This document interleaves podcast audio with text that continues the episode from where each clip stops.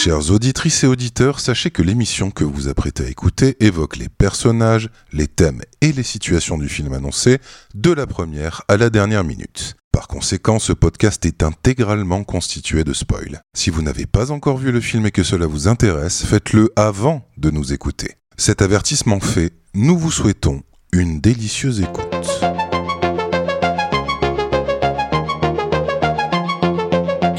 Salut tout le monde et bienvenue dans ce film est trop petit pour nous deux, aujourd'hui consacré à Birdman de Alejandro González Iñárritu, sorti le 25 février 2015 dans notre cher pays aux mille fromages. On va en parler en long, en large et de traviole pendant un peu plus d'une heure parce qu'une chose est sûre, ce film est trop petit pour nous deux. Qu'est-ce qu'on fout là? Ça sent le slip.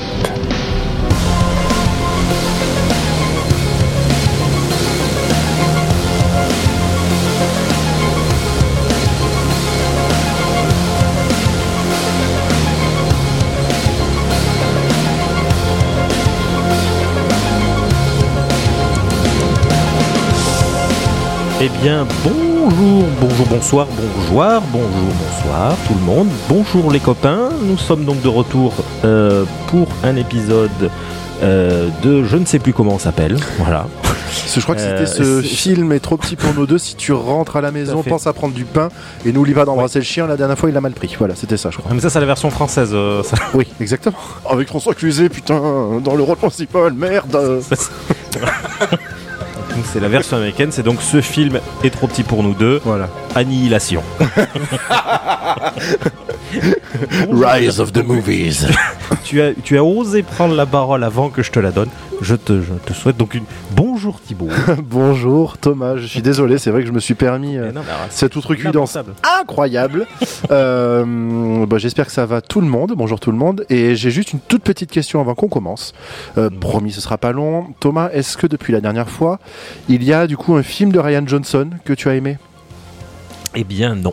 Malheureusement, Ah, chier, toujours encore donc euh, ouais donc toujours euh, Ouais. bon Non, non, toujours un nouvel épisode sans cet élément Ouais. c'est dommage Tout à fait. ok Exactement. bon bah, je te remercie Euh, juste, je me permets de te dire, Thibaut, que tu m'as piqué ma blague. Je l'avais Je suis désolé. noté dans un coin. Écoute, je vais commencer par te, te souhaiter la bienvenue, euh, Bertrand, Bonsoir Thomas. et je t'encourage à faire la blague, vas-y. Euh, et dis donc, euh, au niveau des films de Ryan Johnson, est-ce que t'en Oh, as ouais, vu un donc. de bien? Ah, de bien, non. et que tu as De aimé bien, non, j'en ai jamais vu. Voilà. De jamais vu, euh, enfin, que j'ai aimé non plus. J'en ai jamais vu de bien, donc non. Et ça n'a pas évolué depuis les, les cinq dernières secondes. ok Mais, mais on s'accroche, on y croit. Peut-être un jour, sait-on jamais. Je, je ne pense pas. Mais on ne sait pas. tu nous parlais Alors, de, de- est- pardon tu nous parlais justement de ce crossover prévu par la Paramount Oui. entre G.I. Joe et Alors, Transformers si c'était réalisé par Ryan Johnson qu'est-ce que t'en dirais? Eh bien, je ne sais pas. Est-ce qu'il il arriverait à, à- à mélanger tout tu sais, ce fameux style qui caractérise, euh, à savoir prendre 12 styles de films, les mélanger? Ce serait très bizarre de voir un polar noir G.I. Joe enchaîné avec une, une comédie romantique Transformers. ce serait un Avec Wooden donc It la voix avec de Optimus Dorothée Prime avec de- une pipe Optimus cyberpipe Pipe, quoi. Cyber maigret, quoi. Donc, Maigretron Donc, on est là donc pour parler ce soir d'un film d'un réalisateur qui tient euh, Ah tout oui. particulièrement à, à cœur euh, à Bertrand, qui est Tout à un fait. de ses réalisateurs fétiches, tout comme euh, Ryan Johnson et le mien. Voilà, c'est ma némésis. Et, je, et je vais vous expliquer pourquoi. Ça va aller très vite. Alors, tu nous le dis tout de suite, tu nous le gardes pour plus tard, on se le met au chaud. On se le garde pour plus tard. allez on se, Allez, on on- se l'enroule dans un petit morceau de papier alu puis euh, on se gardera après Alors, on est parti. Donc, on va parler donc aujourd'hui, comme vous l'avez pu l'entendre au début, de Birdman, qui est donc un film américain, hein, truc de fou, sorti en 2014 et donc qui est réalisé donc par l'idole de Bertrand, Alejandro González Iñárritu, que je, j'ai- travaillé la prononciation. Donc, il est également réalisateur de The Revenant, notamment, qui je pense est son film, euh, l'un ou en tout cas l'un de ses films le plus connus. Donc, avec DiCaprio, euh, qui grâce à ce film a enfin réussi à obtenir euh, son Oscar tant convoité qu'il aurait dû avoir euh, environ 73 fois, mais c'est pour celui-là qu'il l'a eu. Alors Bertrand, est-ce que tu es déçu de cette décision de... Euh, oui, complètement, parce que je me suis amusé à faire le tour de la, de la filmo de DiCaprio, qui est quasiment sans faute. Hmm. Et que je, je pense franchement que The Revenant est de très loin son plus mauvais film. D'accord. Même pas la plage. Ah non, non, non, euh, ouais, j'aime beaucoup ce réalisateur. Ah ben oui, là c'est Danny Boyle, je suis d'accord, Bah oui. mais ça n'empêche pas que le film est pas ouf. Non, il est pas ouf. Il est pas ouf. Euh, donc on- il a également réalisé des films comme Amour chienne, que je sais Bertrand, tu aimes particulièrement. Non, je l'ai pas vu. Euh, Celui-là, je l'ai pas vu. Ah, il me semblait que tu nous en avais parlé. Non, c'est le suivant que je déteste. D'accord. Ou bien encore donc Babel, euh, donc que je n'ai pas eu le temps et que Non plus. Bertrand ne m'a pas donné l'envie de voir. Alors donc Birdman, donc il a une particularité, c'est que le film donc est filmé en plan séquence, donc à savoir euh, un, un plan donc sans coupure. Donc le c'est une supercherie, hein, le, le film n'est pas un plan séquence. On voit les coupures, mais c'est vraiment bien fait, je trouve, pour le Oui, coup, oui, oui. le- de réussir à inclure des ellipses et autres dans le dans les dans ce fameux plan séquence. J'ai trouvé, enfin visuellement en tout cas, je trouve que le film on aime, on n'aime pas, mais le film est une réussite à, à- sur, sur ce point-là. J'ai beaucoup aimé le, cet aspect plan séquence. Ouais, et puis quand même, je suis, je suis- pardon, excuse-moi Bertrand. Non, je t'en prie, Thibaut, vas-y, vas-y. Bah, je vais dire de la merde, gentil. donc vas-y. ok. Non, je voulais euh, bah, me joindre à toi Thomas là-dessus parce que je trouve que le, effectivement l'illusion prend parfaitement. Euh, et là, Bertrand, je sais que tu vas kiffer ce que je vais dire, mais c'est, je trouve que c'est un plan séquence géré un peu à la manière d'un 1917, qui, pareil, a la réputation. Je te vois exulter de joie, j'adore. Qui a la réputation d'être, euh, voilà, pareil, un, un film euh, en plan séquence, euh, et c'est effectivement très, très, très, très impressionnant. Mais d'après ce que j'avais vu, je crois que, pareil, on est, enfin, un film en plan séquence, je crois que ça n'existe pas, un long métrage, parce que c'est quasi infaisable, ou alors vraiment on est sur du huis clos, un petit truc. Là, je sais que 1917, je crois qu'il y a en tout et pour tout une quarantaine de prises différentes. 37, j'ai euh, entendu, ouais. Ouais, voilà. Donc du coup, euh, c'est là, c'est pareil. On, on sait qu'il y a des coupures, on les voit. Elles sont plus discrètes que dans Birdman. Et le film est autrement plus impressionnant. Ça va sans dire. Attention, Bertrand, ne me fais pas dire ce que j'ai pas dit. Mais, euh, mais je trouve que Birdman, effectivement, s'en sort extrêmement bien euh, avec ce truc-là. J'ai trouvé ça formidable parce que ça a été vendu comme un film plan séquence. Et en général, c'est un dispositif qui m'énerve pas mal parce que c'est euh, le réalisateur. Les réalisateurs ont tendance à utiliser ça pour dire regardez à tel point je suis un bon réalisateur, à quel point je suis un bon metteur en scène. Et il n'y coupe pas. euh, de, de, de mon point de vue. C'est un tellement beau plan séquence que je me suis pas rendu compte en fait que c'était un plan séquence. Voilà. Je trouve que ça n'apporte rien au récit, mais voilà. C'était Ah oui, une- d'accord. un premier fion, voilà. Alors juste pour info, Thibaut, je, me- je me suis renseigné un peu parce que ça m'intriguait de savoir si ça existait. Euh, Il y en a eu, il y en a, Ah. y en a eu apparemment. Donc il y a notamment un film qui s'appelle L'Arche russe que je ne connais pas du tout. Euh, donc qui apparemment est un film entièrement en plan séquence. Euh, Il y a également Victoria que je ne connais pas non plus, qui est également un film euh, en plan séquence. Il y en a d'autres. Et après c'est bon pour le coup on est sur du cinéma, euh, je pense extrêmement euh, underground. Ouais, ouais, ouais. Mais il y en a quelques-uns, ouais, D'accord. sache-le. Donc après, euh, Birdman en fait partie, mais Birdman pour le coup n'est pas un plan séquence. Oui, voilà, unique, c'est ça en fait. C'est ce que euh, j'aimerais voilà. savoir s'il existe des films Ouais, avec. euh, mais non, non, pour le coup, l'Arche russe et. Victoria, en tout cas, sont. Euh... bah, après, oui, tu fais un huis clos, tu, tu mets deux personnes. euh, Ouais, mais même, je me dis, ça m'a l'air aberrant de pouvoir réaliser un truc comme ça, ou alors tu joues à fond sur l'aspect, euh, je laisse une marge d'impro de ouf parce que la moindre mau- mauvaise prise, tu dois tout refaire, ça coûte un Mais dans ce cas-là, ouais, mais euh, dans ce cas-là, est-ce qu'on peut considérer que le théâtre est un plan séquence? Puisqu'au final, c'est ça. C'est- c'est- Oui, si on veut, oui, si on veut, mais le théâtre coupures. est largement perméable aux petites erreurs et à tout ça.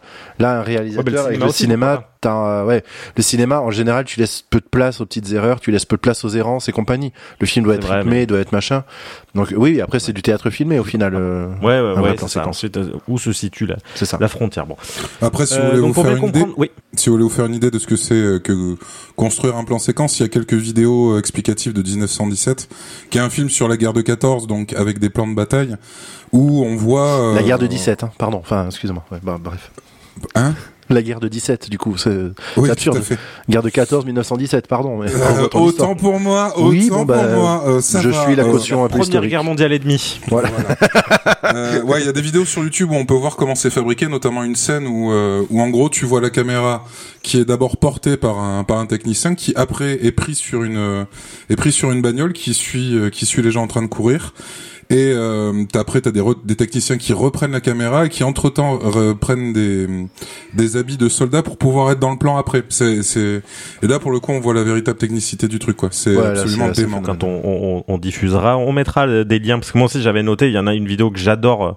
euh, c'est le, le making of de la de l'épisode 3 de la saison 1 de Kidding de Michel Gondry, déjà Hmm. qui est un génie. Oui. Euh, qui en gros, euh, on voit donc l'intégralité de la scène euh, en plan séquence où on voit donc les, les personnages évoluer. La caméra tourne autour du canapé et l'évolution du personnage est absolument incroyable. Euh, c'est une une super vidéo. Ou sinon, euh, un grand classique que là, pour le coup, tout le monde a vu, c'est Les Affranchis, où t'as une scène où, euh, Oui, où le restaurant. personnage principal, Ouais. la scène du restaurant, où le personnage principal arrive, arrive avec sa copine, rentre par Mm. l'entrée de service et c'est absolument...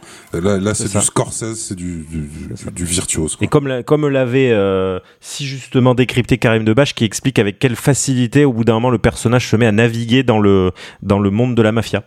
Ouais. Oui, tout une, à fait. une allégorie de, de son évolution dans, dans le milieu. Voilà, Donc c'est- le film, C'est Oui. exactement, exactement ce que doit être un plan séquence. C'est quelque chose qui a un sens dans, dans l'histoire. C'est une technique qui a du sens. C'est pas juste un, un solo d'un connard. Voilà. Et, et il me ta- et pour le coup, on me taxe toujours d'être euh, le, le nazi de service, mais j'ai l'impression que ce soir, oui, Non, je vais essayer de me, je vais essayer tu de vas pouvoir laisser l'uniforme hein, ce soir. Je vais essayer de me calmer. Oh, Ah non, on n'est pas là on pour ça. encourage. On n'est pas Non, là pour ça. je pense que euh, Alejandro ne nous téléphonera pas, je pense. On, on. Méfie, méfie. Ah, méfie. Alors, le film, donc je disais, donc sous sur un superbe plan slip, euh, donc qui à lui tout seul, pour moi, justifie l'Oscar. hein, cette scène où 100%. donc, euh, il est en, en- en lévitation, là, rien que pour ça, euh, Michael Keaton en slip, ça vaut le coup. Donc ce monsieur, donc en slip, c'est donc Regan Thompson, donc le, le personnage principal, qui est incarné par Michael Batman Keaton, hein, qui est surtout connu pour pour ça. Donc une vieille gloire du cinéma populaire dans le film, une vieille gloire euh, du cinéma populaire en vrai. Y Euh, donc- aurait-il un lien donc le personnage de Regan Thompson, donc connu autrefois pour son rôle dans, dans la trilogie Birdman. Donc le, comme je disais, donc le film méta dans son approche. Alors je pense que c'est volontaire, hein, euh, clairement. euh, à mon avis, je pense que c'était soit on le fait avec lui, soit on le fait avec Christopher Reeves, mais c'est plus compliqué. Et, euh, et donc euh, ils ont choisi, donc ils ont choisi Michael Keaton, donc en tant que ancien Batman. J'aurais pu prendre George Clooney aussi. hein, Du coup, alors non parce qu'il n'est pas Batman, ok. Ou Val Kilmer. Ça termine. Ou Val non plus. Kilmer. Pareil, c'était plus chaud. Oui, aussi. ou euh, ou comment il s'appelait euh, Adam West aussi. Oui, Ah ouais. oui. Le grand Adam Et, West. euh, Ah oui. le grand, le maire de Kaog, les vrais sables. Exactement. Pour le coup, on retrouve vraiment ça, parce qu'effectivement, Michael Keaton a fait quand même quelques films sympas, mais on le connaît surtout pour Batman et pour la présentation de Question pour un champion, essentiellement. Oui. Voilà, c'est surtout pour ça qu'il est connu. Exactement. Euh, et donc, euh, alors voilà. Par contre, ce que je trouve très très drôle, c'est euh, le côté méta qui se casse la gueule quand tu vois le film de nos jours. Donc, parce que ce côté, euh, il faut que je fasse autre chose, il faut que machin, qu'il faut que ceci. Ouais. Euh, donc, Michael Keaton a lutté pour en sortir, ne plus parler de lui en tant que Batman. Et donc, très prochainement, nous redécouvrirons Michael Keaton en Batman dans le film Flash. Je trouve le méta dans le méta. Mais dans ta gueule. voilà, je trouve. Alors moi, je suis très content qu'il revienne en Batman, mais je trouve ça très drôle ce côté méta. euh, euh, je sais pas comment on peut le dire, mais c'est du méta. C'est du transméta, je crois. Ça doit être ça. C'est le C'est métaverse. très cocasse.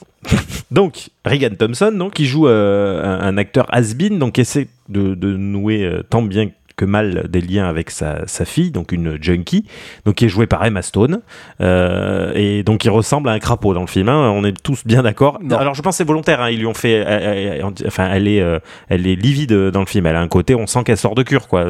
Oui, J'aime pas mais- de base Emma Thompson, mais là je parle d'un point de vue pire- purement personnage. Hein. Emma Stone. Emma Stone. À chaque fois, j'ai refait la même que la dernière fois. Vous notez Je la fais tout le temps, celle-là. Alors que j'adore Tout Emma le monde Thompson. aime Emma Thompson, en vrai. euh, Oui, c'est Ouais. ça, c'est ça. J'adore Emma Thompson. Mais par contre, j'aime pas Emma Stone. regardez Years and Years, pardon. Voilà. Oui. Oh oui. Oh, Oh là là là là là là là. Oui. C'était une série, ça, non? Oui, Oui. c'est la série, je pense. Ça doit faire partie d'une de mes séries préférées. Ouais. Ça avec Papa Schultz, donc. Ça et Papa Schultz.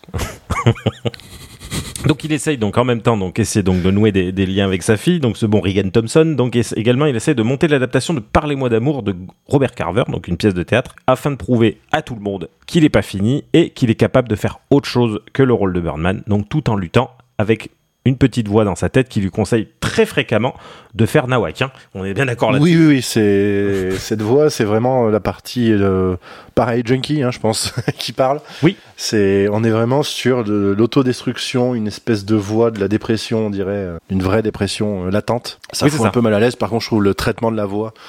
C'est con, c'est un détail à la con, mais j'aime beaucoup ce genre de traitement de la voix, tu sais, où ils vont ressortir les basses euh, à fond et ça fait une voix ultra. Ouais. tu, tu as regardé en, en- VF Je l'ai maté en VO. D'accord, parce qu'en VF aussi. Oui, oui, oui, je me rappelle, on l'avait maté ensemble en VF. voix, c'est également celle de. Kevin Costner, ouais. Et, pour le coup, il traite le, son de la même, de la même manière, du coup, ça marche très bien. Ouais, je suis d'accord. Euh, alors déjà, alors, un truc que j'ai noté, puisqu'on on vient de sortir de, de la- du visionnage de Whiplash, Ouais. j'ai retrouvé un peu ce 100%. même genre d'ambiance. Déjà, ne serait-ce parce que le film, en fait, n'a pas de musique, il est toujours accompagné par un- une espèce de, de, de beat de batterie, mais un peu en mode free jazz, euh, que j'ai trouvé génial. Je trouve que ça donne une ambiance très particulière au film. Mais de, de ouf. Mais en fait, je pense vraiment que les, les prises son ont été faites juste à côté du studio où le mec avait son dernier jour pour enregistrer toute la piste batterie de Whiplash. Et du coup, bon, bah, désolé les gars, vous m'entendrez. T'inquiète, on va faire un truc avec. Mais à mon avis, c'est ça. Hein. Mais ça rend très très bien, je trouve. Ouais. C'est il y a un truc assez rigolo, justement, il joue assez bien avec ça, et c'est bi- bien la seule fois où je ferais, je, je dirais euh, quelque chose de positif sur ce film, c'est que en fait le plan se séquence euh, s'enchaîne et la, la batterie a tendance à monter, et à baisser en intensité, et il y a un passage où en fait c'est particulièrement tendu, où les personnages bougent énormément, et on croise le batteur qui est lui-même en train de jouer, et c'est c'est c'est Oui. assez rigolo, et ce qui montre aussi un des très Mm. gros problèmes de ce film, mais ça peut-être qu'on en parlera plus tard. T'as pas envie en fait d'en parler. Hein. À la fin, tu vas juste nous. di- Ça va être le twist. À la fin, tu vas juste nous dire. Non, en vrai, les gars, je déconne. J'ai j'ai vraiment aimé. Ça, oui, il va juste dire des, des gros mots. Mais tu sais, sans aucune construction, genre juste des gros mots. donc, euh, et donc je, donc je disais, donc voilà, il y a ce côté whiplash, donc dans l'ambiance déjà, ne serait-ce, bon, je pense par la batterie, mais aussi parce que le film a un côté très violent, euh, aussi bien, enfin, psychologiquement, dans ce côté, euh, euh, et en fait, il est, il est un peu pitoyable, euh, finalement, euh, c'est un Ah peu un ouais, pauvre il type, ce pauvre Egan beaucoup de peine, Thompson, hein. c'est- voilà, voilà, c'est ça, en gros, s'accroche, on sait pas trop à quoi, on sait pas trop pourquoi, et du coup, il y a vraiment ce côté très violent, euh, euh, psychologiquement. Et donc, euh, pour moi, il y a aussi donc ce côté un peu jazzy qui rappelle donc Whiplash. Alors, je pense que c'est pour le coup totalement involontaire et c'est vraiment parce que on fait les deux épisodes à la suite et du coup, forcément. Mais je pense que c'était aussi pour le, le côté extrêmement léger qu'a Iñárritu de, de de vouloir euh, souligner que en fait, il essaie de créer une tension et de faire un plan séquence. Donc il essaie de sous-entendre qu'il y a une batterie très légère, tu vois, et que euh, elle joue sur l'intensité qui augmente euh, voilà. Et euh, donc du coup, euh, c'est le mec en fait qui est assis à côté de toi qui te fait des gros coups de "Eh, t'as vu comment comment je suis trop malin? T'as vu T'as vu, je suis balèze." j'ai- hein. j'ai l'impression que c'est un petit leitmotiv, mais je- voudrais quand même en parler. Tu, j'ai l'impression que tu as vécu la vision de Birdman comme j'ai vécu la vision de On Batman. dirait, ouais. Et en plus, il y a un lien, les Je gars. te Oh, jure pardon, que tu je es en train si de me décrire de la même chose. À quel Ah, point il y, a- un de ouf Ouais, entre et- les films. Ah mais complètement. Je vous expliquerai à la On est fin. méta, méta, méta, la triple méta.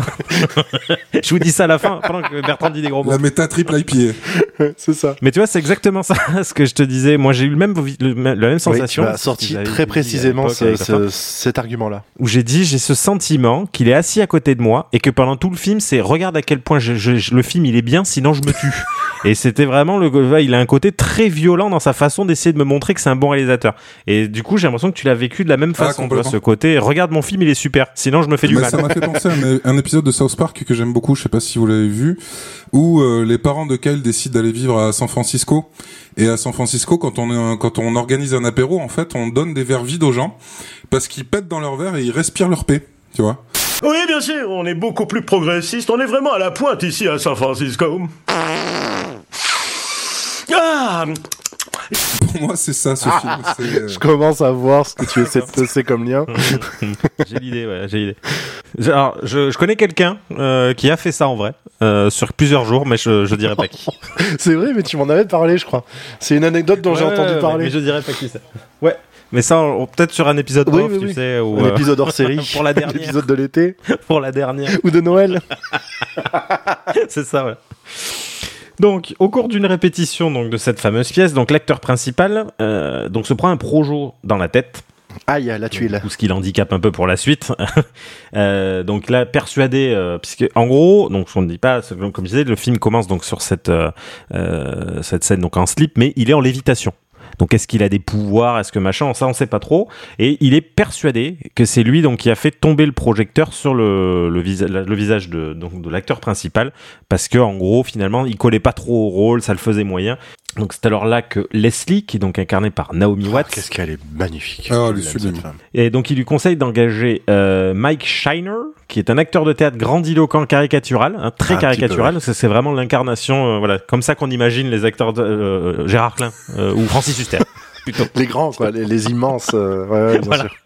Non mais tu vois ce côté, euh, tu sais, euh, je vaux mieux que toi parce que je suis un acteur Oui, de bien théâtre. sûr. tu sais, Oui, oui. euh, là, on y est à fond. En fait, voilà. globalement, c'est vrai. Et Bertrand, Ouais. tu vas être content. Je trouve que le film manque pas mal de subtilité dans sa manière de présenter les persos et d'être gratuitement cruel avec ses personnages, mais d'après ce que j'ai capté, euh, de ce que j'ai vu dans The Revenant, que j'ai donc regardé cette semaine, ça a l'air d'être un peu la spécialité de, de d'Iñárritu. Vraiment cette espèce de cruauté vraiment euh, un peu odieuse quoi je trouve avec euh, avec ses personnages euh, je trouve qu'il va il en fait trop dans ce côté-là et ça me dérange un peu il y a- parce que là pour le coup je me range avec le côté m'as-tu vu euh, de hein t'as vu mes persos tu les aimes pas hein ben regarde Ouais, ce qui résume très bien, je trouve, c'est justement, tu parles de The Revenant, c'est euh, une scène, si vous, je si vous l'avez pas vu, ça va pas trop vous spoiler. T'as juste une scène où t'as un personnage qui se fait attaquer par un ours, et genre, il se fait attaquer par un ours, et c'est particulièrement euh, difficile, c'est vraiment douloureux. Et Iñárritu, vraiment sa patte, c'est que le mec se fait défoncer la gueule, mais ça s'arrête jamais l'ours part, Ouais. et il revient, voilà et il repart, et il revient. Voilà, c'est c'est ça le mec veut te faire mal en fait. oui c'est vraiment ça il y a ce côté euh, L'ours il s'en va, il s'arrête, il fait. Et il revient. Oh l'enculé Qu'est-ce qu'il y a là Baisse les yeux Tu sais, tu l'entends au fond de la forêt, tu t'entends. je- Puis il revient, tu vois, ah, qu'est-ce qu'il y a? Il revient, tu sais, en Moi, parlant le- avec les dents très serrées. Vas-y, je Pardon Donc c'est un film qui a, qui a donné un Oscar à, à DiCaprio. Alors, alors moi pour le coup, et alors, on y reviendra plus tard, mais voilà, je me- c'est une question que je me suis posée euh, en le voyant. euh, c'est est-ce que euh, justement le film n'est pas un- une, une espèce d'énorme glavio à la tête du, à la tronche du monde du théâtre en fait justement? Il y a du mépris, je pense. Il n'a pas un grief envers le théâtre, je pense, parce qu'il y a vraiment ce côté, les acteurs de théâtre, c'est tous des bâtards, ou alors c'est tous des fumiers, ou ils sont tous euh, névrosés, euh, notoires. Euh, les critiques, n'en parlons pas, et que c'est vraiment un monde horrible avec personne qui vaut le coup là-dedans, quoi. Je me demande si est- c'est ça, est-ce qu'il a un grief particulier Ouais, avec le ouais, monde du théâtre, ou... C'est une question que je me suis posée en fait, parce que le film a vraiment un, un- un côté à charge contre le théâtre, contre les critiques de cinéma et de théâtre, surtout, enfin surtout de théâtre, mais je me demande si, euh, si euh, en fait, il a pas Ouais. des névroses et qu'il les passe uniquement par Alors le je cinéma. pense en fait. que des névroses, il en a une ou deux, hein, parce que ouah, putain, ces films, c'est quand même des, des, des psychothérapies. Hein. Et que voilà, et je me demande, c'est ça, c'est c'est pas le genre de gars qui dit tiens, je vais faire un film, mais juste pour chier sur cette personne, tu sais? Oui, c'est ça. Est-ce que c'est pas ça l'idée? Et du coup, bah finalement, il a pris, euh, en fait, il a pris, euh, parce que j'ai noté ça dans le film, c'est pareil, le film euh, euh, donc explique tout le long, il explique tout le long, donc euh, Ryan Thompson, donc cesser d'être Birdman et ni nana, mais tout le film, euh, euh, en gros, euh, il a un côté, euh, ouais, les Marvel, euh, ouais, les machins, euh, et en gros, il, il en fout plein la Mais C'est gueule ça, en fait, ce que j'allais dire. En fait, euh, il en plein veut au gueule. théâtre, manifestement, mais aussi, comme, comme tu disais, aux critiques, mais aussi au cinéma euh, populaire. Mais Populaire, ouais. au cinéma, peut-être qu'il s'en veut à lui. Ouais. Ses acteurs, manifestement. Au slip kangourou aussi. à mon avis, oui, à mon avis, oui, aussi. il nous en Alors, veut. Alejandro, si ça va pas, appelle-nous. Tu parles. On vous mettra le numéro vert à la fin. Il faut parler. tu as besoin, tu as des choses à sortir. Ce qui est très drôle en plus parce que pour le coup, la quasi-totalité du casting est, a été ou sera justement dans l'uni, dans les, dans le, notamment dans le MCU. ou- Et je trouve ça très... Pourquoi t'as une, tu joues avec une poire à lavement euh, pendant qu'on on enregistre? Non, parce qu'avec sa caméra, pardon, c'est ça qui me faisait rire tout à l'heure. Avec sa caméra, c'est une catastrophe. C'est Ouais, ma caméra est dégueulasse et j'essaie de le- d'enlever la poussière qu'il y a dessus, mais je ne fais qu'aggraver la situation. Avec une petite poire à. Non, c'est une poire pour, euh, pour les oreilles. Ah, c'est un décapeur d'urètre. Voilà, tout à fait. Euh, donc Edward Norton, donc, qui apparemment ne joue pas un rôle de composition. hein. Apparemment, c'est vraiment quelqu'un d'extrêmement imbuvable. Non, voilà, c'est c'est un choix tout trouvé, j'ai l'impression. Et je pense que c'est pareil, il a dû avoir un grief avec lui. Genre, t'aurais pas 5 euros à me prêter, Edward? Ah non, ça va être chaud. Ah bah tu vas jouer dans mon prochain film alors. alors là, mon gars, tu sais, il fait comme l'ours, il s'en va, il revient avec un papier, c'est toujours oh, mon pote, ton ours. En fait, ça doit être son approche des gens, l'ours, vraiment. Non mais oui, voilà, mais en plus c'est particulièrement drôle parce que en fait Edward Norton, ça faisait longtemps qu'on le voyait plus parce que en vrai, c'est comme Christian Bale, c'est des mecs absolument détestables en fait.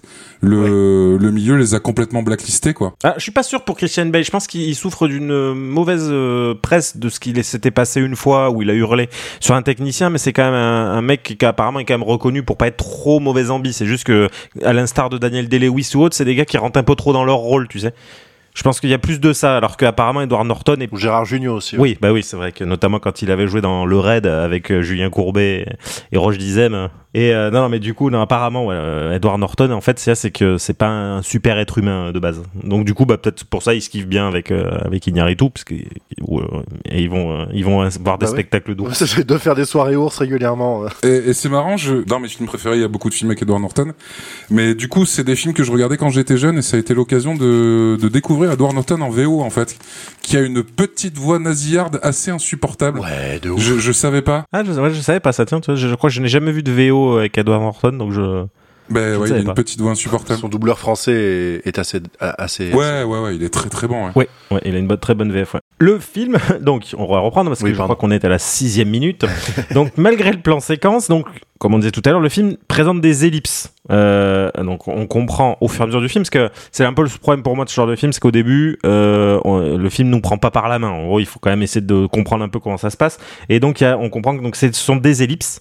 Euh, donc au milieu de ce plan séquence, que ça arrive, genre on le voit euh, commencer à descendre un escalier, la caméra descend un peu avant lui, elle se retourne et hop, il est changé, il est plus habillé pareil, il y a du monde dans la salle. Et donc on comprend qu'en fait il ne, il ne répète pas, mais qu'en fait il participe donc aux, différentes euh, avant-premières euh, et ou générales. Ouais, voilà, ça, c'est des répétitions générales voilà. en public. Et euh, donc force est de constater qu'il n'y en a pas une qui tape dedans. hein. Concrètement, il y, a- donc, il y a- Ah ouais. il y en a une où Norton, euh, voilà, qui fait vraiment l'acteur extrêmement grandiloquent, euh, qui gueule parce que dans sa bouteille de gin c'est de l'eau, alors que vu que son perso est torché, il doit être torché aussi. Euh, qui est un style de cinéma qui est de, fin, de, d'acting qui existe. Ça, j'avais vu une, une interview très intéressante de Jean-Marc Barr. C'est un truc, je crois que c'est italien, qui consiste en gros à dire que le cinéma, ça doit être de la vérité. Alors si vous me voyez faire n'importe quoi à la caméra, c'est que je me bats avec un moustique. hein. Ouais, ouais, ouais. S'il y a des moments où, je parlerai comme ça, C'est parce que le moustique est en train d'essayer de t'étrangler. tout à fait. Il te fait une prise d'étranglement derrière toi. Eh, Est-ce que tu parles du dogme? Je ne sais plus. Non, parce que c'est possible que ce soit ça. Et pour le coup, c'est Lars von Trier qui sort de ce mouvement-là. Et, euh, et c'est un mouvement ouais, qui se veut vraiment euh, aussi, euh, aussi nature que possible, avec plein de règles Ouais. de réalisation. Et, euh, et donc, ça, ça, ça, ça, je sais pas du coup si c'est de ça dont tu parles, hein, mais Je euh, ne sais plus. Je ne sais le dogme, en tout cas, il y a une histoire de. Il faut pas mettre de musique qui ne soit pas euh, diégétique au film, que en lumière naturelle. Ouais. Que si les personnages écoutent de la musique, alors on en entend, sinon c'est tout. Et euh, il y a une histoire de lumière naturelle, etc. Voilà, et la règle en fait est poussée au maximum. Donc, ce que j'avais lu de cette interview, où, euh, où genre si le personnage meurt, le le- l'acteur doit mourir aussi. Ça c'est vraiment en fait. Alors, Ah oui, d'accord. quand c'est- du coup, euh, ouais, tu réfléchis parce que si tu fais un, un film sur un serial killer ou autre, c'est plus compliqué. Voilà. Mais mais voilà. Mais apparemment non. ouais. Je ne sais plus comment ça s'appelle, mais j'avais lu donc une interview très intéressante de de Jean-Marc Barr qui Oui, mais justement, ça, tout à fait. vraiment Jean-Marc. Barr, qui un temps a fait euh, pas mal de films avec les réalisateurs du Dogme, notamment Lars von Trier, tu disais, et euh, le réalisateur de Mhm. Festen, je me rappelle plus de son nom, qui, euh, qui il y a quelques, il y a quoi, un an ou deux a fait Drunk, si je me rappelle bien. Thomas Winterberg. Exactement. Et euh, pour terminer sur le dogme, en fait, il y a qu'un seul film qui a été fait. Je crois qu'il y a quatre réalisateurs qui ont signé la charte, et il y a un- qu'un seul film qui a été vraiment fait en, en vrai dogme, en fait, en respectant les règles.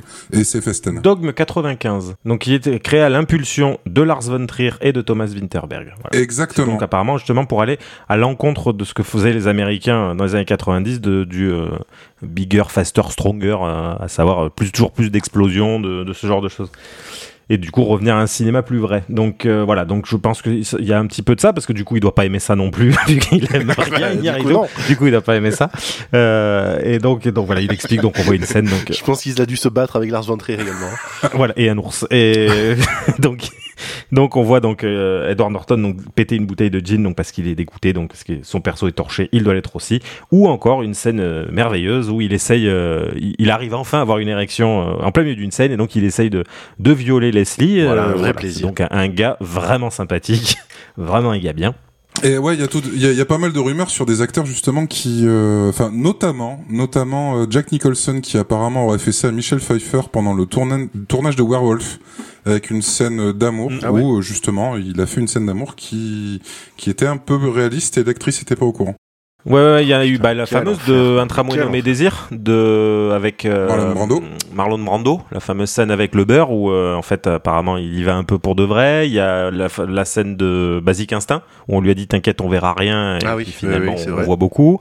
Euh, non, je pense que pour le coup on peut en, on peut en ressortir pas mal des comme ça. Apparemment même dernièrement j'avais vu c'est John Cena dans une scène avec Amy Schumer où c'était genre sa pro- son premier rôle au cinéma où en gros il, il a pas su vraiment jauger le truc et il s'est un peu raté apparemment. Apparemment. C'est dégueu. Oui, oui, oui, bah, c'est quand même ultra crade. Ouais, c'est ça, exactement. Donc là, il y a Regan qui commence euh, à douter de son projet, hein, parce que forcément, euh, c'est quand même euh, vraiment bien la merde. Et encore plus, donc quand il découvre sur un journal que euh, le personnage euh, de Edward Norton, j'allais l'appeler Aaron Edward, je sais pas pourquoi, Nickel. je suis défoncé. Le personnage de Aaron Eckhart. Euh, donc. donc il découvre, euh, qui, non, qui découvre donc euh, sur un journal donc il est en train de complètement lui voler la vedette euh, de donc de ce grand, de ce qui est censé être son son grand moment. Son magnum opus, je voulais le placer. Donc c'est la voiture de Mad Max, c'est ça? Oui, voilà, c'est exactement Non, ça. Alors pour le coup c'est vrai en plus. Hein. Oui, dans le jeu, oui. Et même dans le film. hein.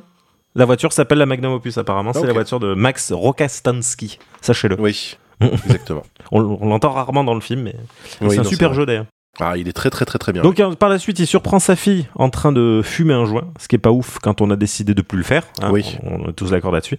Donc s'ensuit alors une scène euh, où pour la première fois de ma vie, je me suis dit bah ça va en fait. Emma Stone, euh, bah, elle ressemble à un crapaud, elle me fait très peur avec ses yeux et elle veut pondre dans mon âme. Mais là ça va, elle joue pas trop mal. Euh, et du coup, euh, il, il lui explique donc c'est pour lui un projet de vie important. Euh, mais sa fille lui explique que non, que ce n'est qu'un projet vaniteux qui ne sert qu'à nourrir son, son vieil ego Ouais, euh, totalement euh, flingué. Et je trouvais cette scène très forte parce que c'est la première fois on a l'impression que que on essaye d'aller dans son sens en allant contre lui. Je sais pas si vous voyez ce que je veux dire. Oui, on- on essaie de l'aider, quoi, en fait. Voilà. Et c'est la première fois qu'en fait quelqu'un lui rentre dans l'art pour essayer de l'aider à avancer un peu parce que sinon concrètement tout le monde s'acharne à lui casser les couilles, j'ai l'impression. Ouais. En, en vrai, ouais, dans, dans le film, tous les personnages sont absolument détestables, à part le personnage d'Emma Stone. Vraiment, ouais, c'est incroyable. Et Naomi Watts. Oui, c'est vrai, oui, pour le coup, euh, elle, euh, elle est, elle est plutôt très douce, elle. En fait, il est pas trop mauvais avec les femmes. Oui, c'est ça, c'est vrai, on peut lui reconnaître ça. C'est juste parce qu'il y avait pas d'ours de disponible, c'est tout. Ah peut-être. Et les ours femelles du coup, vous en pensez quoi? Donc les avant-premières et ou euh, répétition générale, je t'emmerde, continuent alors et donc pour une fois, donc tout semble bien se passer. Voilà. Et en sortant fumer une- un petit clopo entre deux scènes, donc je pense qu'il ne doit jamais arriver. hein. Je suis à peu près sûr, je, je suis pas très euh, théâtre, je- j'en ai pas fait. Je crois que Thibaut t'en a fait un petit peu. Ouais, ouais, Voilà. j'en ai fait. ouais. Et je suis pas sûr qu'entre deux scènes, tu dis tiens, je vais fumer une clope, euh, j'ai- un quart d'heure à tuer. Je pense que tu essayes quand même de rester dans ton truc, de rester Je fume pas, j'en sais rien. Ah, ben voilà. Non, non, mais- non, non, fumé comme, tout- comme tous les grands acteurs. ça dépend des, ça dépend des pièges, je pense, mais il y a, ouais, ça, ça m'a l'air un peu compliqué Ouais. en général. Ouais. Surtout là, en plus, je trouve que alors, pour, pour le coup, euh, je trouve cette scène un peu gratos parce que Ouais. il sort fumer une clope. Il regarde littéralement la porte se fermer et après il est blasé qu'elle soit fermée, tu Oui. sais, mais il n'y a, pas le côté euh, tête en l'air en fait. C'est vraiment genre oh non, la porte elle est fermée. Voilà, je trouvais cette scène gratos, même si elle a une scène que j'ai trouvé très cool, mais voilà, il se retrouve en fait donc bloqué à l'extérieur avec la, la robe de chambre, donc enfin le peignoir qui est donc euh, bloqué, Bloqué dans, la porte. Donc il est obligé, euh, vu que ça va être sa grande scène, de, de, de se barrer en slip hein, finalement. Est-ce que ce serait pas une manière de se mettre à nu pour lui? Ah ben, je pense. Hein, Voilà, c'est quelque chose de très signifiant. Oui, euh, oui.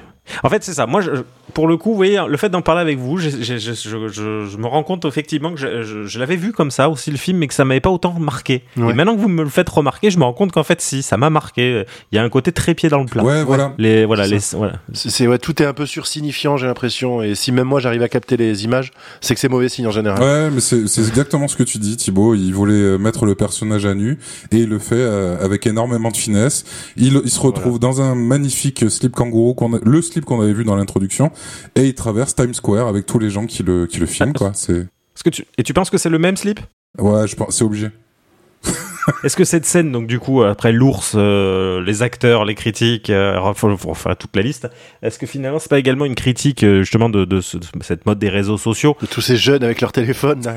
Ah ouais, voilà, c'est ça. Je pense que c'est il y a ce côté-là, mais parce qu'au final, euh, tu te dis que bah maintenant, il y a, je pense encore une fois un côté pied dans le plat, en disant, bah si tu fais pas le buzz, tu marches pas en fait. Hein. En gros, je pense qu'il y a ce côté-là aussi, puisque donc du coup, le fait qu'il soit dans la rue, comme les gens sont très bienveillants, tout le monde le, le filme, euh, c'est partagé sur les réseaux et donc il fait un gros buzz sur YouTube. Donc du coup, on se remet à parler énormément de ce vieil acteur, parce que forcément, ce qu'on aime beaucoup voir, c'est nos idoles bah, avec le nez dans la pisse. hein, finalement, j'ai l'impression que c'est ce que l'être humain aime. Nous sommes des gros sacs à merde, rappelons-le. hein. voilà, c'est ça. L'être humain est un fumier. Et encore une fois, Merci Iñárritu de nous le rappeler, ça me fait plaisir. Du coup, la question que je me suis posée, c'est est-ce que Iñárritu n'a pas traversé une grande place, euh, une grande place dans son pays d'origine? Je sais pas s'il est américain ou mexicain. Je crois qu'il est Ouais, mexicain. mexicain. S'il n'a pas traversé une grande place en Mexique, au Mexique en slip et personne ne l'a filmé, donc il voulait se venger, je pense. Ah, peut-être. Ouais. oui. Alors, ça, ouais, c'est ça. Il est mexicano-espagnol. D'accord. Peut-être que c'est ça, en fait. Il, il, il se promenait tranquillement avec un ours en slip. Personne ne l'a filmé, alors que là, pour le coup, il avait mis le paquet. du coup, Et il était sur une place avec donc son ours en laisse et il hurlait C'est mon heure de gloire, bande de débilos Voilà. Et personne ne l'a filmé, les gens ont juste regardé ailleurs et sont partis. Il était 2 heures du matin. Et à savoir que le slip que portait euh, Michael Keaton, c'est également le slip que portait l'ours euh, au moment où il a fait ça. C'est ça. Oui, c'est le même slip. Et d'ailleurs, cet ours, l'ours de, de The Revenant, je crois que c'est celui qui jouait dans l'ours de Jean-Jacques Hano également. Le petit. Oui, tout à fait, oui. Qui a 53 ans maintenant. Oui, désormais. Et oui. il fait un petit 42 parce qu'il rentre dans le même slip que Michael Keaton. Exactement. Mm. Mais d'après ce que je sais, je crois qu'il coule des jours heureux dans le Vermont actuellement. Oui, et il est vaginal. Ce bon Jean-Marc. Jean-Marc le vaginal, ouais, tout à fait. Exactement. C'est ça. Donc par la suite, donc il retrouve euh, Edward Norton dans un bar. Donc où ils font la rencontre de Tabitha Dickinson, qui est une critique de théâtre, une vieille harpie, hein, frustrée clairement, euh, qui, qui descend les films uniquement par plaisir, hein, Non, je l'ai trouvé assez juste et pré- non, oui, non, effectivement.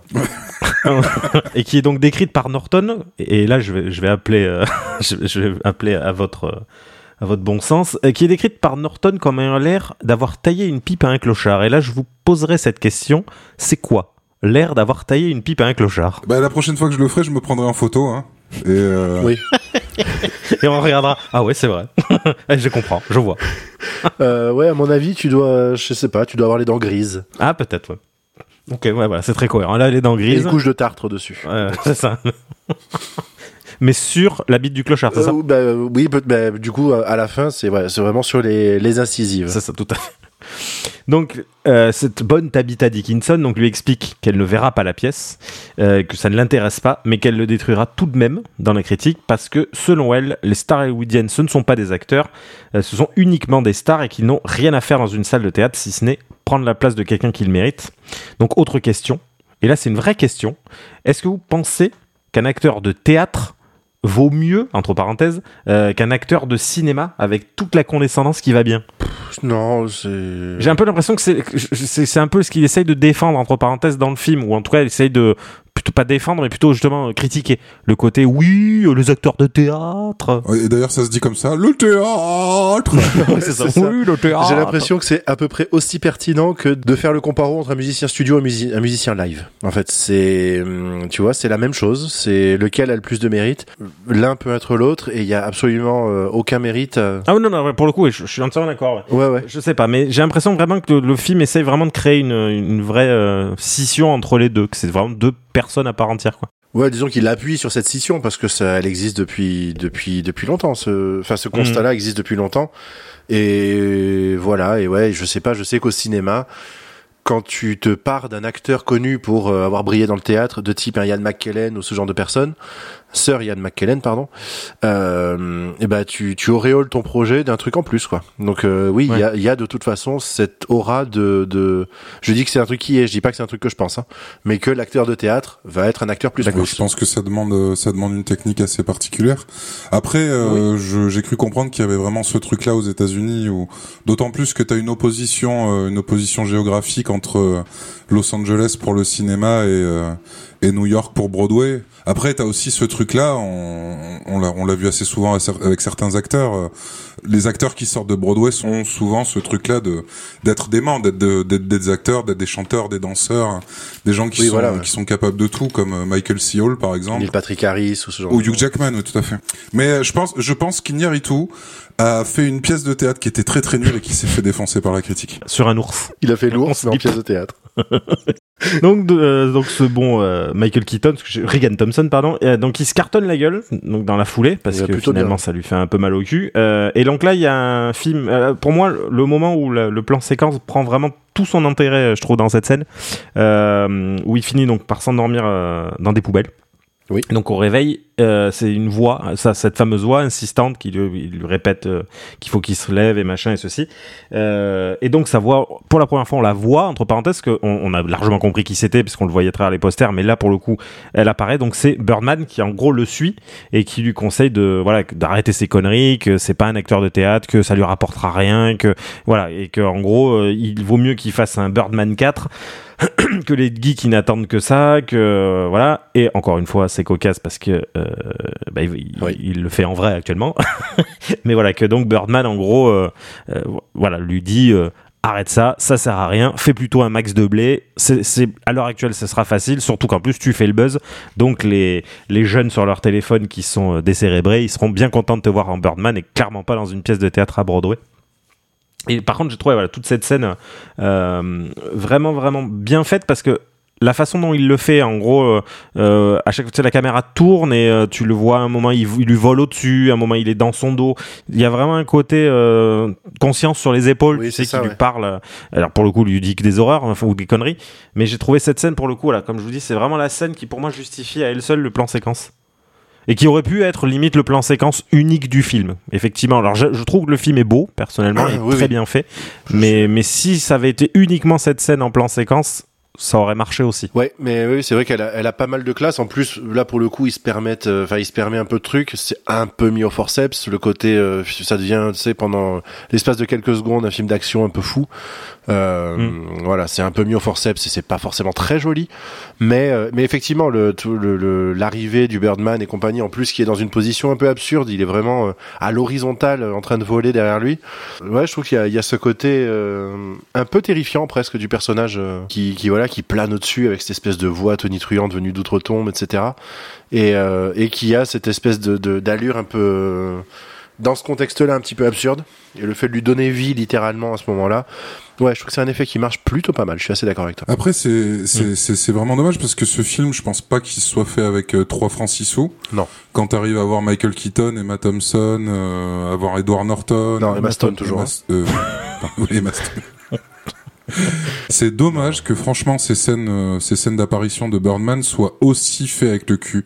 Vraiment, je le trouve très très mal fait. Et c'est euh, c'est d'autant plus frappant les scènes où euh, où Birdman vole. C'est vraiment mais c'est c'est moche quoi. C'est vraiment de la CGI de de supermarché quoi. Est-ce qu'il n'y a pas un petit côté voulu là-dedans de, Il en veut tellement aux geeks aussi, oui, parce qu'il y y, a eux aussi, euh, aux geeks au cinéma, euh, au cinéma pop et compagnie.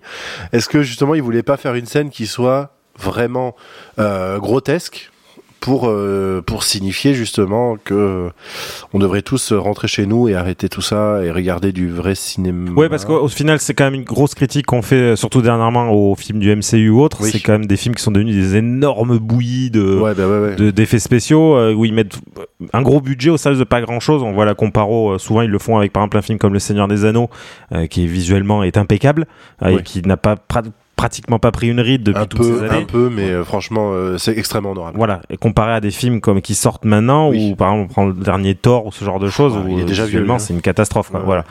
Donc euh, est-ce que finalement ouais, Thibaut euh, peut-être peut-être dit vrai Je suis pas sûr. Je suis pas sûr parce que franchement, s'ils avaient voulu faire quelque chose de grotesque, ils auraient fait quelque chose de grotesque avec le costume.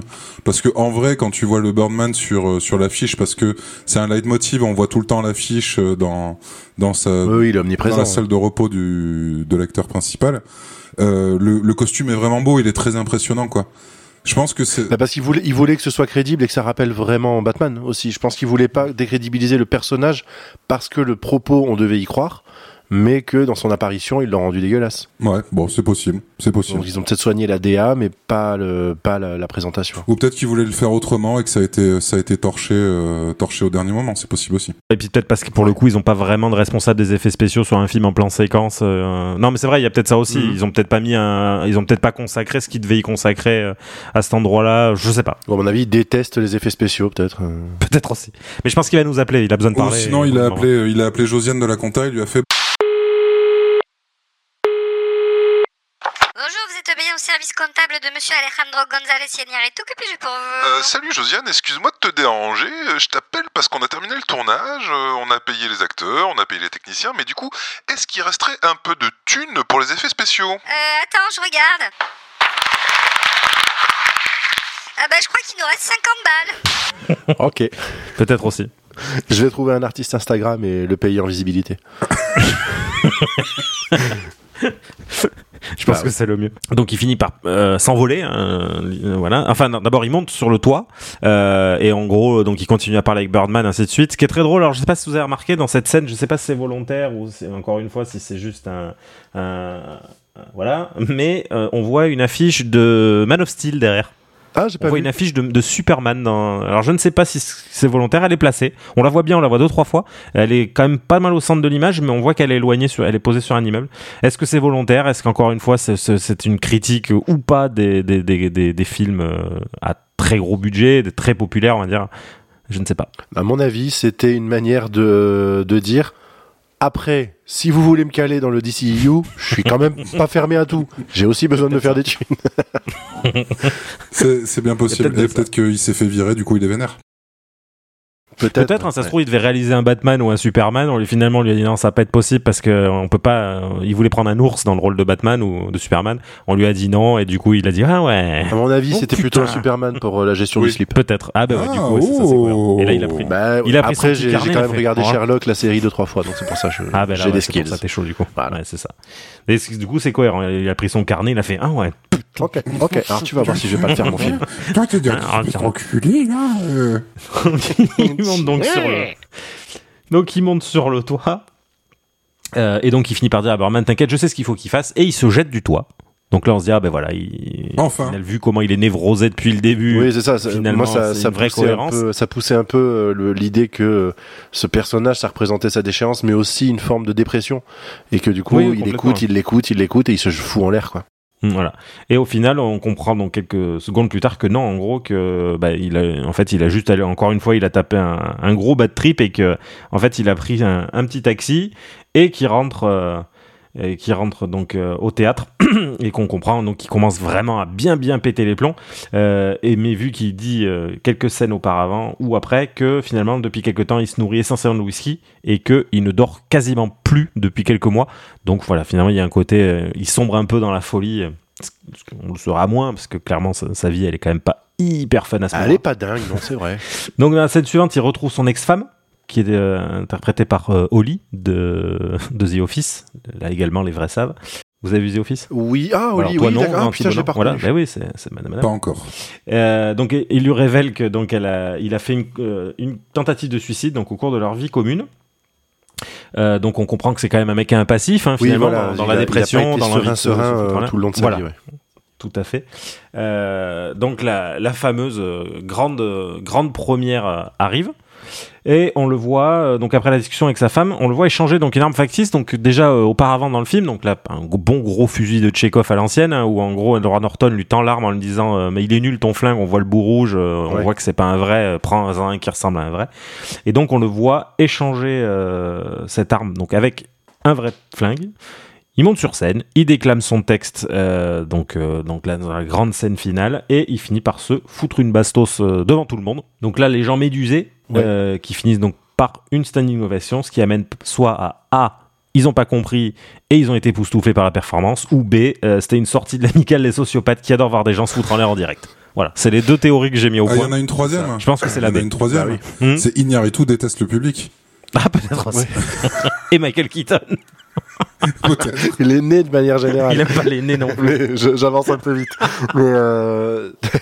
non, il y a, je pense que ça, hum, ça remet un peu en exergue l'idée de d'un d'un d'un art total, parce que le film parle quand même de ça. tu ça. sais, le l'art total Oui. de euh, pour être crédible, il ça, faut ouais. se foutre en l'air. On revient sur les règles du dogme faut aussi. se mettre à euh, nu. Voilà. Mm. Enfin, le- les règles de ce dont euh, tu parlais, ouais, de, de Mm. si un acteur doit se foutre en l'air, ben, il faut Oui, parce qu'au final, ça retrouve ce qu'on voit donc après. Ouais. Euh, donc, on le voit donc à l'hôpital où on apprend donc qu'il s'est raté, mais que en gros, ça lui a arraché le nez. Voilà.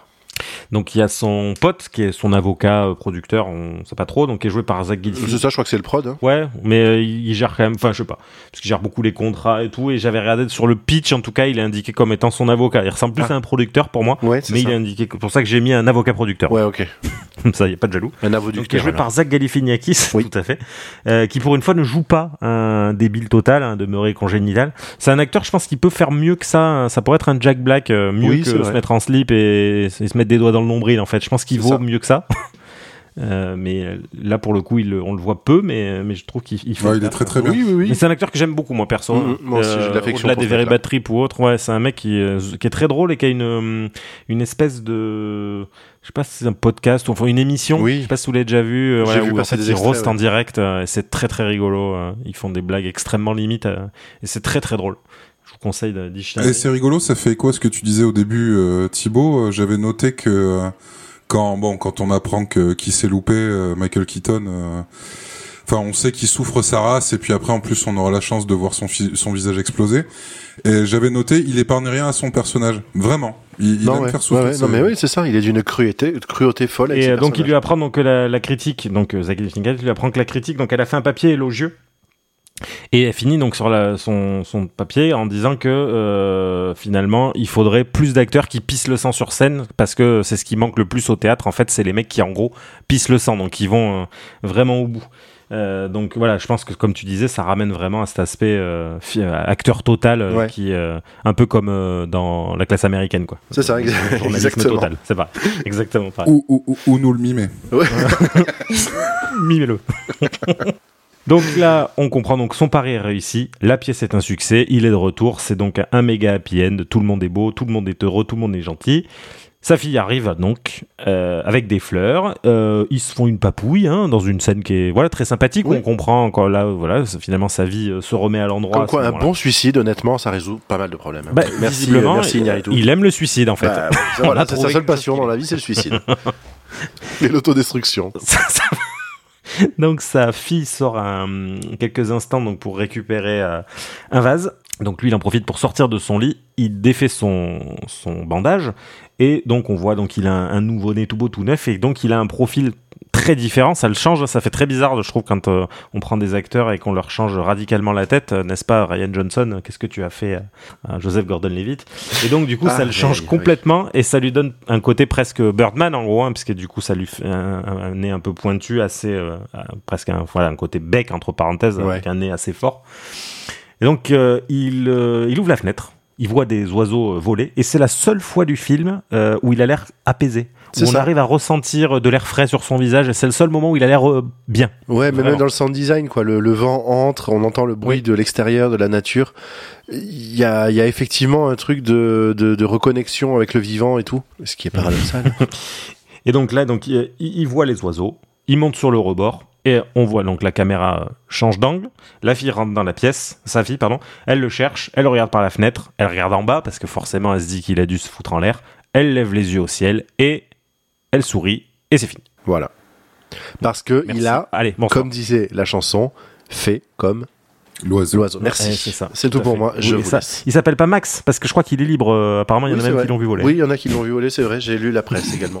Tu disais Bertrand? En, en guise de conclusion, ouais, ce, cette scène-là, c'est- pour, pour moi, ça, ça a mis le, le point final sur ce film, euh, où en fait, Iñárritu a pas réussi à gérer ses, ses, ses niveaux de réalité, en fait.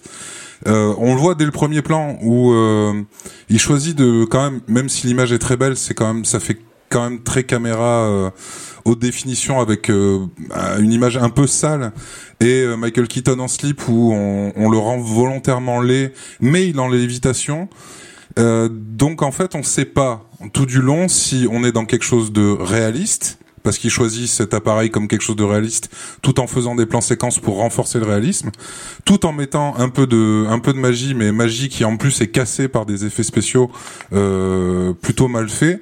Et en plus, il s'amuse à casser régulièrement le, le troisième mur en disant euh, je fais un film euh, de, de, de pure euh, de pure invention, tout en prenant Michael Keaton qui est Birdman, mais en fait c'est Batman. Vous avez compris, vous avez la ref.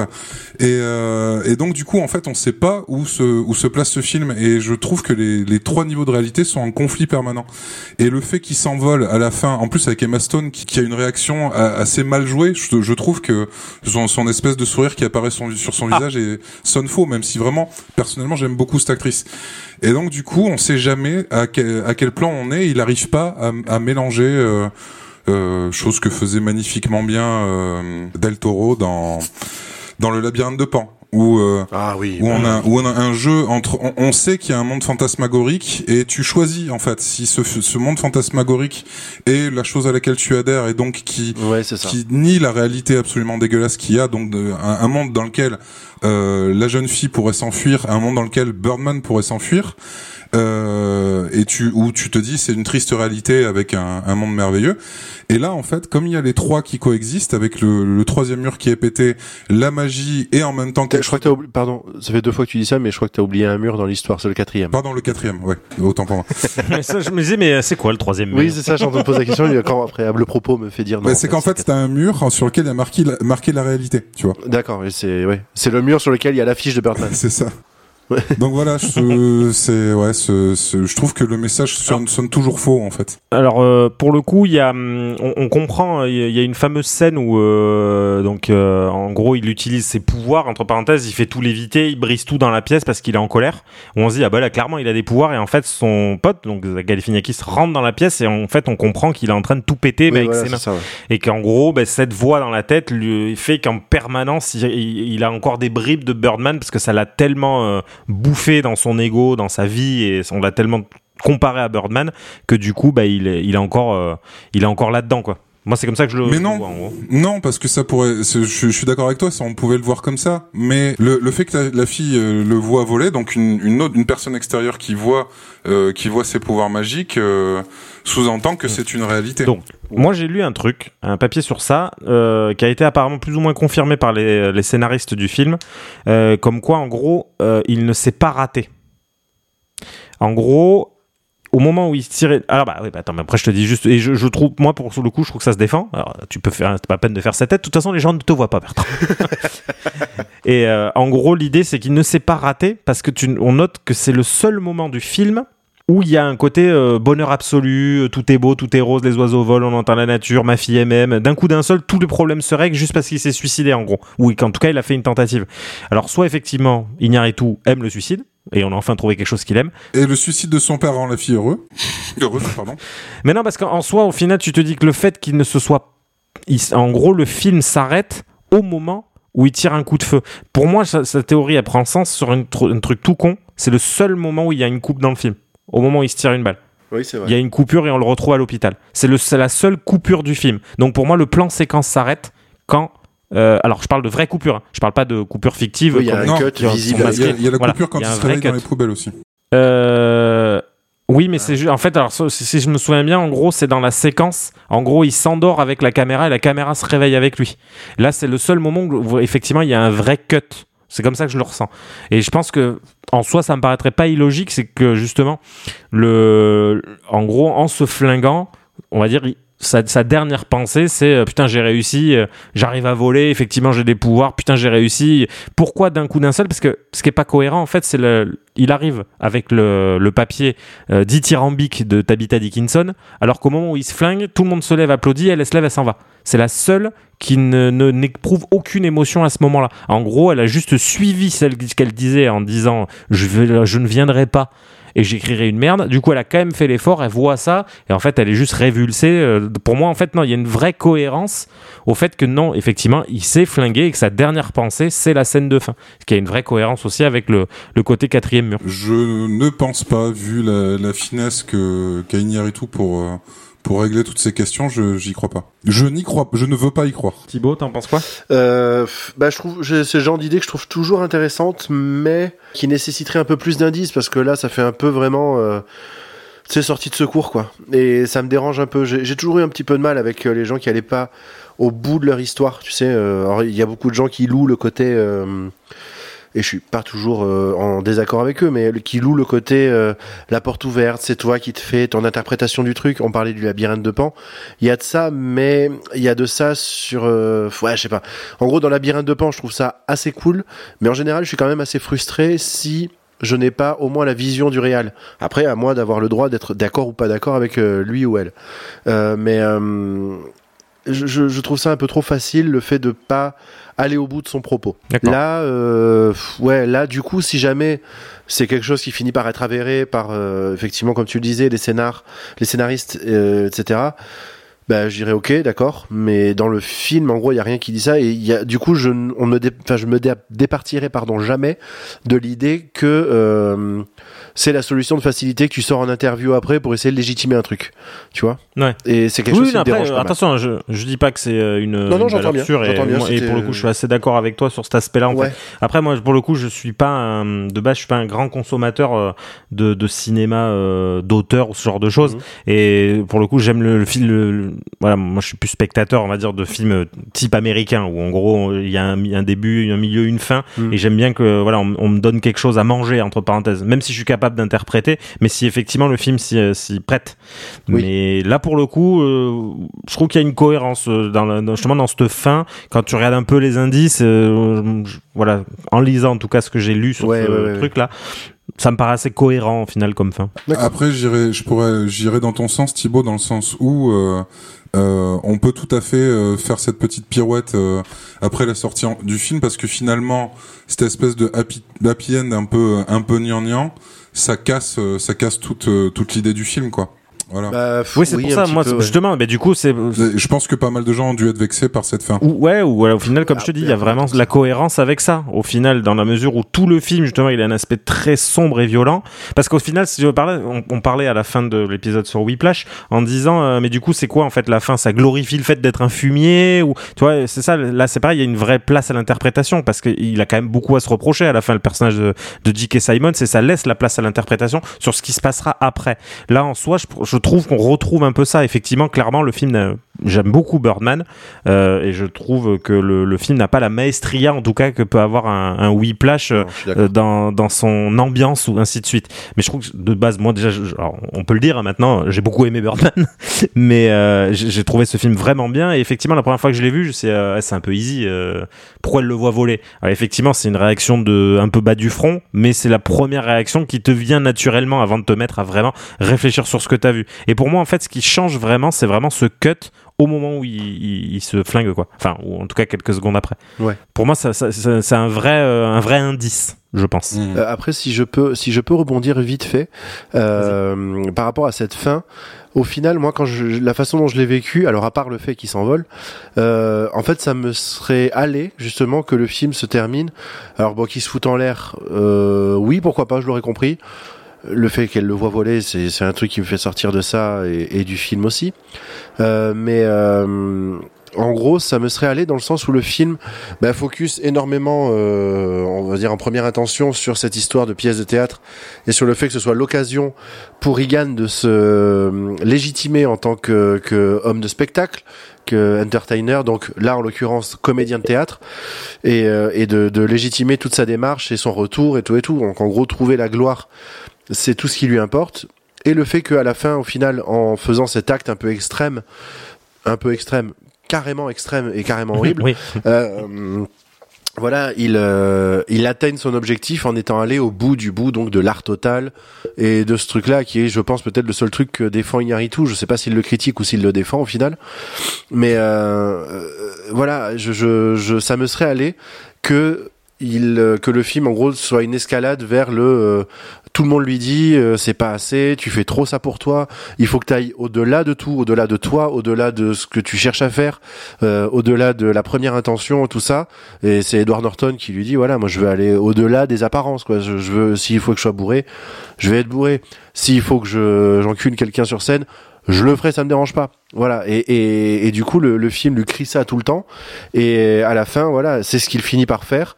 Et là, bam, il en récolte les lauriers. Et ça me serait allé, en fait, que le film, même si j'aurais trouvé ça dégueulasse, hein, mais euh, ça me serait allé que le film se termine en disant, voilà, t'es allé suffisamment loin pour enfin être reconnu, Mmh. pour enfin avoir le, la no- l'acknowledgement de, de cette euh, connasse de, de critique et du public et de tout ça, quoi. Ouais.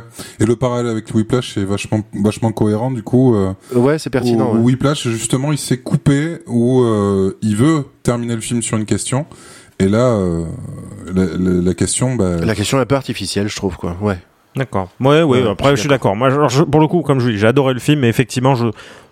Voilà, ce qu'il y avait mieux à faire, je ne sais pas, hein, je- mais euh, effectivement, il y a- je pense peut-être euh, autre, ou en tout cas une façon différente de le raconter. Moi, je- je- en fait, quand je l'ai vu la première fois, euh, je pensais vraiment que le film s'arrêterait là. J'aurais trouvé ça assez puissant, justement, de le voir sur le, le fait qu'il se flingue et qu'au final, il finit euh, sur un applaudissement euh, Ouais. sur scène, Oui, oui, oui. en regagnant en fait ce qu'il il cherche depuis le début. Il y avait une vraie cohérence. En soi, avec ce que j'ai lu, ça, ça, se tient encore, puisqu'il y a quand même cet aspect, les gens applaudissent, ainsi de suite, ou je ne sais pas. Mais, mais ça n'empêche pas que j'ai quand même beaucoup aimé. Bah, si on en est à donner nos avis, du coup, Bertrand, si ça te va, j'aimerais bien qu'on finisse par toi pour que tu puisses si. cracher enfin ton fiel, Ouais. qui est une espèce de fil rouge. Oui, tout à fait. Avec beaucoup de gros mots, euh, s'il te plaît. par pitié, par pitié. Déjà qu'on s'est pas privé. Euh, non, ouais, bah, pour le coup, j'avais beaucoup aimé la première fois, énormément. Euh, là, en le revoyant, j'avoue, que je suis pas mal redescendu du coup. Euh, je considère que ça reste quand même une euh, une très chouette expérience de ciné, euh, qui a certainement des trucs à dire. Et j'avoue que j'ai du mal. Bah, vous l'avez compris, hein, je j'ai assez peu foi en mon sens de l'interprétation et de la lecture des sous-textes et tout ça dans les films, ce qui est un truc qui me désole un petit peu. Mais c'est comme ça. Et du coup, quand j'ai l'impression qu'il y a pas mal de choses qui m'échappent, je pars du principe que c'est normal et que c'est pas de la faute du film. Donc, euh, j'ai du mal à être critique vis-à-vis de ça, même s'il y a quand même pas mal de trucs que je trouve, comme je le disais, un peu trop sursignifiants et ouais, ça me pose un petit peu problème quand même. Et, et voilà. Et il y a cet aspect donc de bah, que j'ai pu confirmer avec euh, The Revenant de cette cruauté envers ces personnages. Et autant ça peut me plaire quand ça va vers un truc cathartique. Là, en l'occurrence, c'est pas trop le cas, ou c'est pas assez marqué. C'est la, la catharsis est très très mal montrée si jamais il y en a une. Et du coup, euh, Surtout qu'il y en a beaucoup. Il y en a beaucoup. Le mec, il fait une catharsis. Il a quand même, euh, comme on disait, il a une, une quantité de névrose, c'est astronomique. Non mais voilà, euh, c'est ces ça, c'est ça, exactement. Et, et c'est c'est tout à fait ça. Et du coup, ouais, cette cruauté un peu gratos et un peu, euh, bah, que je trouve un peu bas du front, basse du front en l'occurrence, euh, c'est un truc qui m'a dérangé et qui m'a un peu fait sortir du du, du délire, hein, comme on dit, très peu d'ailleurs, et c'est très bien qu'on le dise peu. Euh, mais voilà, du coup, euh, du coup, il reste quand même euh, dans la moyenne haute, mais je suis quand même vachement redescendu. Désolé, c'était un avis un peu long. Bertrand. Oui, mais c'est un avis qui se, qui se vaut. Euh, ben moi, vous avez compris, j'ai beaucoup aimé ce film. J'ai passé un très voilà, bon j'en moment. étais sûr, putain, le twist. Ouais. Je l'avais dit au début, réécoutez le début, vous Ouais, allez non, voir. c'est vrai, c'est vrai. Non, On on vient d'assister à un truc digne, digne de Usual Suspect là. Voilà. c'est Kaiser Soze. En fait. non, j'ai pas, j'ai pas aimé du tout parce que parce que j'aime Ah, pas. Franck Sauzet, juste. c'est Bébert Sauzé. non, j'aime j'aime pas du tout ce, ce réalisateur parce que je trouve. Après, il y a beaucoup de gens qui l'aiment. Je pense c'est c'est clairement un, un très bon technicien. Mais je Ouais, il fait, par contre, il fait des images. The Revenant, j'ai pris des branlés visuels de A à Z. Je- pardon, excuse-moi, je te coupe. Ouais, hein, non, mais je t'en voilà. prie, je t'en prie.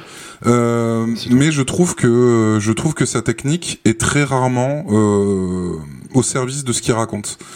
Et euh, en, en- fait, ces, ces effets de manche. Après, on, on a tous nos amours. Hein. Moi, je sais que je, je suis un fan absolu d'Al- d'Alfonso Cuarón. Euh, Cuarón aussi, t'as des t'as des t'as des ficelles, t'as de la technique en veux-tu en voilà. Et avec Cuarón, ça marche. Mais euh, pour revenir à The Revenant, dès dès le premier plan, en fait, je me suis dit tiens, euh, bah super, il est en train de copier. euh, copier un réalisateur dont je ne retrouverai pas le nom, hein, forcément. Mais ça, c'est parce que t'es Team Calbut. Ah oui, tout à fait, tout à fait. Attendez, je vais sûr. retrouver ce réalisateur que je sais. Mais d'ailleurs, c'est marrant. Je, re- je rebondis pendant que tu cherches. Oui, je t'en prie. Je rebondis pendant que tu cherches. euh, il est Team Calbut, mais s'il était Team Sleep, il serait donc dans un groupe avec Chino Moreno. Voilà, je, je, je, je t'écoute. Est-ce que tu parles d'Aronofsky, du coup? Non, euh, Terrence Malick. Ah oui, oui, Parce effectivement. que c'est génial, The Revenant commence. Je me dis, c'est très beau. Je savais même pas que c'était Iñárritu. Je me dis, c'est magnifique, mais c'est euh, c'est un copycat de, du Nouveau Monde de, de Terrence Malick. Vrai, Et- qui est un film super. Ah, absolument incroyable. C'est pour, Ouais, pour moi, c'est le meilleur Malick. C'est celui qui m'a qui m'a le plus retourné. Bah, je pense. Ah, la ligne rouge quand même. Oui, euh, oui, se oui, défend qui est ouf. très très bien. Ah oui, c'est ouf. Ouais. Mais toujours est-il que avec Iñárritu, je trouve toujours que ses ficelles sont, elles me sautent à la gueule, quoi. Donc du coup, ça me sort du film. Euh, si, si vous voulez vraiment vous faire mal, je vous conseille de voir de, de voir Beautiful, qui est l'histoire d'un mec qui vit dans un quartier pourri de Barcelone. Euh, le mec arrive à rendre Barcelone à dégueuler. Et euh, c'est un, Bah, c'est un gars qui, qui vit doit détester Barcelone. je pense. voilà, sûrement. c'est euh, c'est l'histoire d'un mec qui est en train de mourir d'un cancer et qui qui élève seul, seul son fils.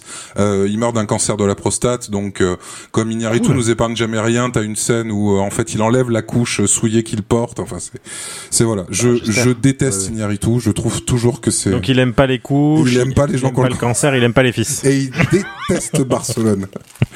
voilà, donc ouais, non, Iñárritu, non, c'est un grand nom, quoi. Un grand nom. Et ce qu'il y a de bien, c'est que j'ai vu plusieurs films de lui, sans savoir que c'était lui, et en quelques secondes, je le déteste. C'est incroyable. Ah ouais. C'est beau, je trouve Alors ce qui est, cool. ce T'es qui est cohérent, dommage, c'est de euh. se dire que le prochain, la prochaine euh, émission, on fait The Revenant en plus. Ah, c'est bon ça. Après, on fait Babel. Voilà, et, et Beautiful ensuite, dans la foulée, Mm. et Amour Chienne pour finir. Et, et après, je pense que c'est, c'est, je, je, je vais terminer sur un, avis- je vais terminer mon avis très très long. C'est, euh, c'est d'autant plus énervant que c'est quelqu'un qui a des capacités énormes. Il, c'est un, c'est un bon technicien, tu sais. Euh, Putain, j'ai l'impression d'entendre tous mes profs du C'est ce collège. que j'allais dire, ça lycée. dirait tellement une- un truc de prof. Ah bon Tout le monde m'a dit ça. Ah ouais. Mm, Ouais, tu sais, le côté, c'est dommage, on sait que tu es, tu es capable de mieux, Voilà. tu as des capacités, mais tu dois croire en toi. Oui, il va falloir que tu travailles un peu là. allez, sors-toi le doigt, s'il te plaît. Allez, allez, voilà, le doigt. Je sais pas combien de doigts au cul j'ai eu, mais franchement, je peux vendre des bouquets dans la rue. Mais euh, C'est enfin, incroyable. Voilà, c'est euh, et en plus c'est c'est quelqu'un qui arrive à très très bien euh, créer la gênance, la souffrance, la douleur, parce que c'est quand même, on va pas se mentir, Birdman c'est un film assez pénible, c'est humainement difficile. On n'en a pas parlé, mais la, la scène où on n'en a pas parlé longuement, mais la scène où il, il discute avec son ex-femme, c'est d'une dureté, mais vraiment c'est violent. C'est d'autant plus violent qu'en fait ils se disent tous les deux, euh, on s'aime, on n'a jamais arrêté de s'aimer, mais on, peut- on peut pas être ensemble et on se remettra jamais ensemble. C'est dur. C'est vraiment dur, d'autant plus que les personnages l'acceptent. Mais surtout qu'en plus, Enfin, voilà, je te dis, Iñárritu, la scène est tellement dure que il explique qu'en plus il a essayé de se suicider, mais qu'il a même, il est, il est tellement pitoyable qu'il a réussi à rater son propre suicide. en Ouais, fait. tout à fait. Ouais. Puisqu'il explique qu'il s'est fait interrompre par des méduses et que du coup ça l'a empêché de se, se suicider paisiblement. Donc ça veut dire qu'il n'aime pas non plus les non, méduses. non, non. Euh, C'est ça, c'est ça. Je pense qu'il a. Ou alors il les aime justement, elles ont empêché. Ah mais non, s'il est comme il aime le Ah, suicide, non, du coup, comme, ce qui comme empêche il pas suicide Michael est forcément un ennemi. Oui, c'est vrai. Ah, c'est pas- j'en sais plus là. Je pense que cette théorie marche, mais elle, elle commence à, Ah à bah c'est un petit peu s'engloutir elle-même. Ah putain. Messieurs, Oui. je vous remercie de Ah ben. ce charmant moment que nous venons de passer euh, en parlant de ce film euh, tant apprécié par Bertrand. Moi perso, ça a été un plaisir. Je sais pas vous. Ah, mais moi aussi, c'est c'est Moi, moi, j'ai bien. un très bon moment, hein. Mais- comme à l'accoutumée. Moi, moi j'ai aimé le film. Voilà, moi j'ai aimé le film et parler du film après. Mais Donc, ça, c'est classe. pour le coup, on- voilà, nous on a vécu un moment plus long, euh, bien plus long que toi. Ouais, c'est vrai, c'est vrai. Ah, moi, ça m'a gâché un, un vendredi soir, mais qui est sauvé par un magnifique mardi soir. Ah. Voilà. Tu vois. ah mais voilà, tu viens de spoiler. Maintenant, les gens ils savent qu'on enregistre le mardi, ils vont venir euh, nous, nous trouver pour essayer de nous de nous voler des choses. Parce qu'ils Exactement. savent qu'on est occupé. Exactement. non mais en fait, on, on enregistre de chez nous. C'est là que les gens sont cons en fait. Eh ouais, c'est ça. Parce que du coup là, mais ça se trouve ils nous cambriolent, mais on le sait pas là. Attendez, je reviens. Vrai. Moi j'ai mon chat. Ah putain, je crois que mon chat est en train d'essayer d'embarquer une table. Ah ben moi, on m'a volé Pipo. Oh non. Ah putain. Alors ça par contre c'est non. Alors nous c'est l'avantage, c'est que du coup s'il y a un cambriolage, on le voit parce qu'on est, sachez qu'on on- on est en, en visio. hein. Oui c'est vrai. Et, et qu'au final, s'il se passe quelque chose, on pourra dire attention derrière toi, c'est affreux. ce qui nous permet donc d'avoir ce, ce- ce système de sécurité Exactement. euh, H24 qui est absolument superbe. Ça, Messieurs, je vous souhaite classe. Une excellente soirée. Alors moi aussi, et je me permets juste un tout petit disclaimer, je suis navré vraiment, je, je, je suis maître digression. Euh, je suis navré pour ma voix de ce soir parce que j'ai vraiment une sale crève. Ça s'est probablement entendu, j'ai essayé de me moucher Pas loin du micro, j'espère que ça s'entendra pas trop. Euh, Nous on l'a pas entendu en tout cas. Ok, bon, mais tant mieux. Et par contre, j'ai une voix un petit peu nasale. Je suis, comme on dit dans le milieu, comme d'habitude. balade. Et euh, du coup, bah, du coup, voilà. Si jamais ça s'est entendu et que ça a pu être gênant, je suis navré. C'est tout. Mais moi je trouvais que tu avais une voix merveilleusement dégueulasse comme d'habitude. Bah, ça me fait très très plaisir. Waouh. Euh, on va peut-être parler après. Allez, des bisous. ouais, des bisous Des tout le monde. Bye. Et à très très bientôt. Oui. Ciao. Ciao.